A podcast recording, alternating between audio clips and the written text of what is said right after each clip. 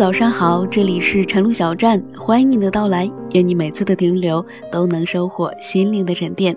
我是晨露，在这个难得可以睡懒觉的周末的早晨，让我的声音陪你一起慵懒的起床吧。早安，我的朋友。今天给大家带来的文字是：我们不必活成同一种形状。作者：木木。小易给我打电话求安慰。他工作不到一年，从同事的聚餐上逃出来，作为这次中标的方案主要参与者，又一次被同事逼着喝酒。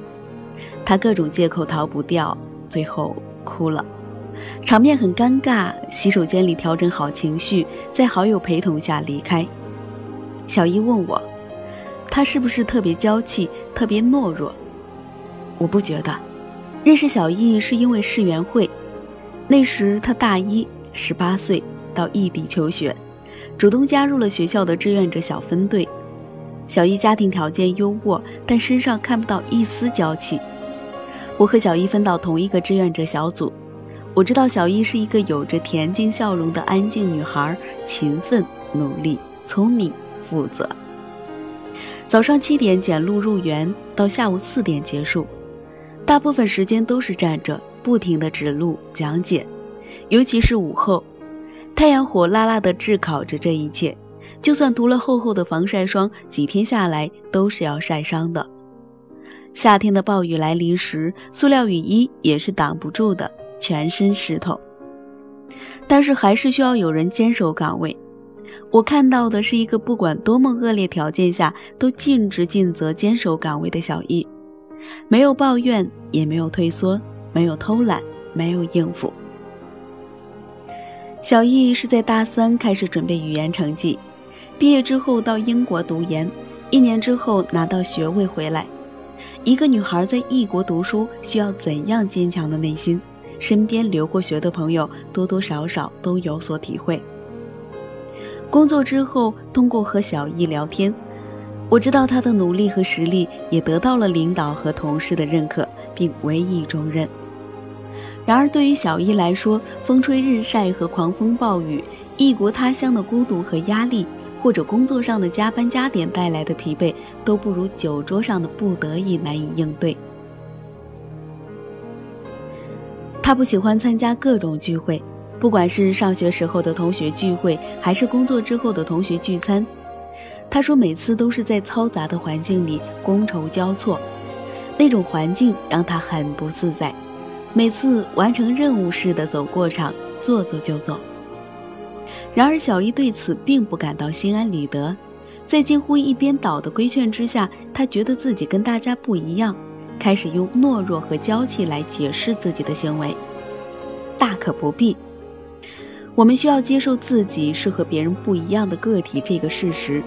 每个人都有自己的优缺点、处事方式和价值观，有自己能适应的状态。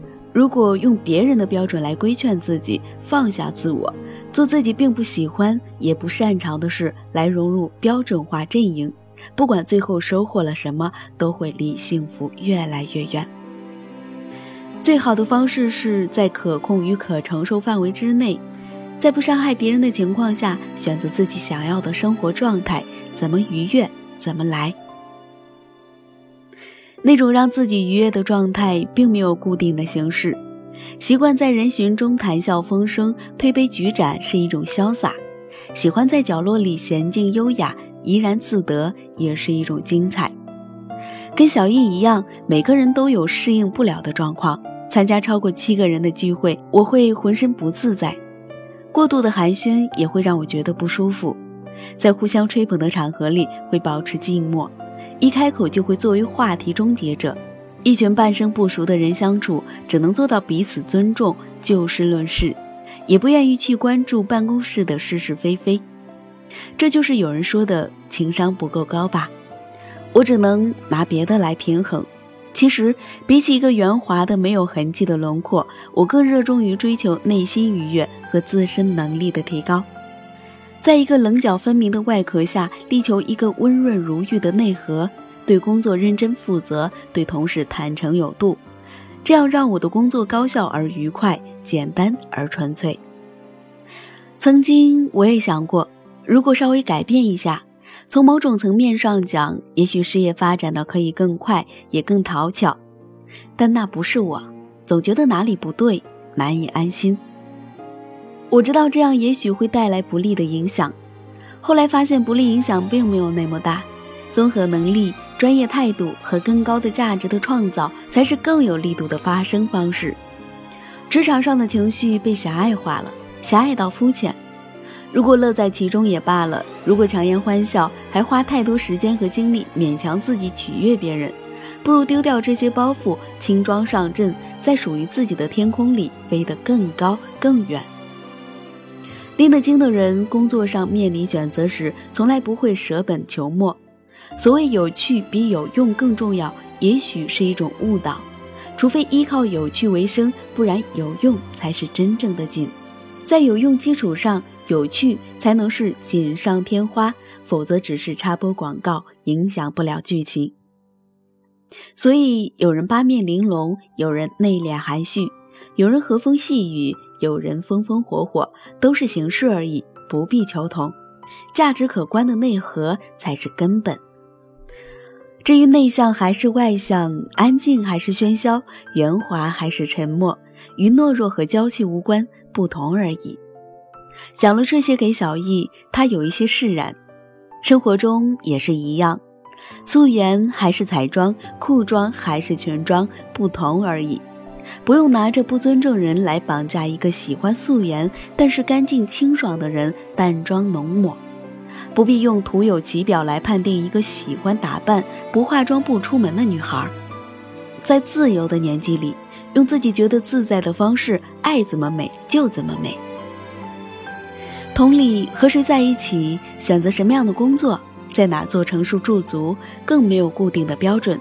别人的规劝只是别人的设想。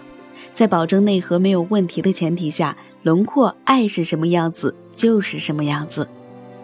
曾经我一直在纠结于怎么改掉不接地气儿的毛病，也曾经想掩饰住对于过度热情之人刻意疏远，按大家以为的标准做一个标准的优秀青年。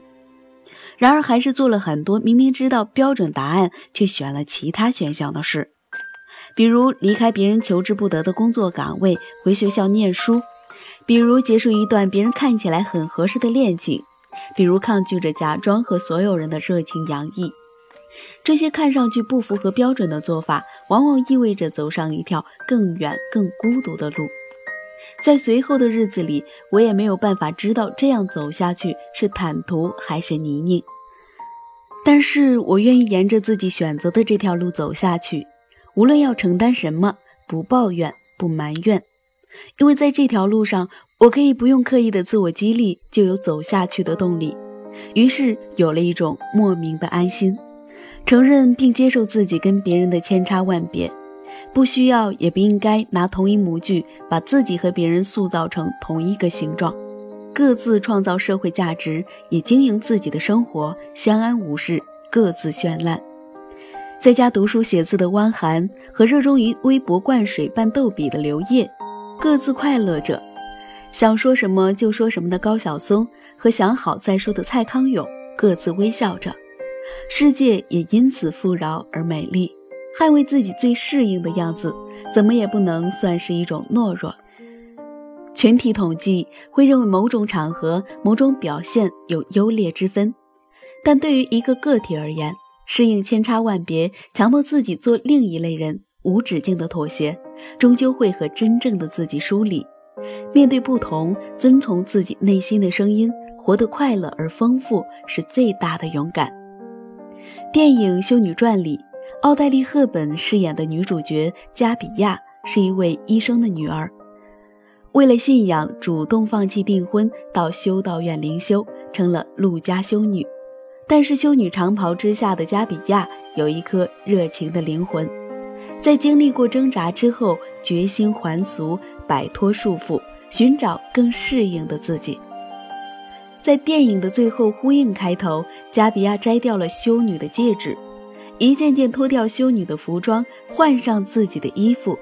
她离开的背影让我感动不已。加比亚明白，信仰从来都不是一种形式，不是束缚和抗拒，而是对内心平衡的把握。用最贴近自己本性的方式活着，才是对信仰最高的尊重。影片中有一个场景，加比在离开家去做修女时，满心欢喜地对父亲说：“我一定会让你骄傲。”父亲说了一句让我触动良久的话：“亲爱的，我不要你让我骄傲，我只要你快乐。”生活不是一件容易的事，快乐的生活更是一种奢侈。对于内心快乐和舒服的追求，本身就是一种无可替代的骄傲。我们需要成为一个更好的人，但是成为更好的人不意味着牺牲掉所有的快乐和自己本来的模样。喜欢三五成群或是孤独成瘾，没有什么优劣，自在就好。热衷于野心勃勃或是岁月静好，没什么大碍，丰富就好。留在大城市或是回归小地方。没什么干扰，精彩就好。寻找最适合自己的状态，靠近它，保护它。毕竟我们不必活成同一种形状，在可控范围之内，用最舒服的方式活成自己喜欢的样子，哪怕是别人看起来怪异的姿态。比起橡皮人，一个轮廓棱角分明，但是内核温润丰富、有质量的人，反而更能赢得更多的尊重。我们生而不同，也必将与众不同。好了，今天的文字分享完了，感谢你的关注和收听。愿你面对不同，遵从自己内心的声音，活得快乐而丰富。我们下期节目再见。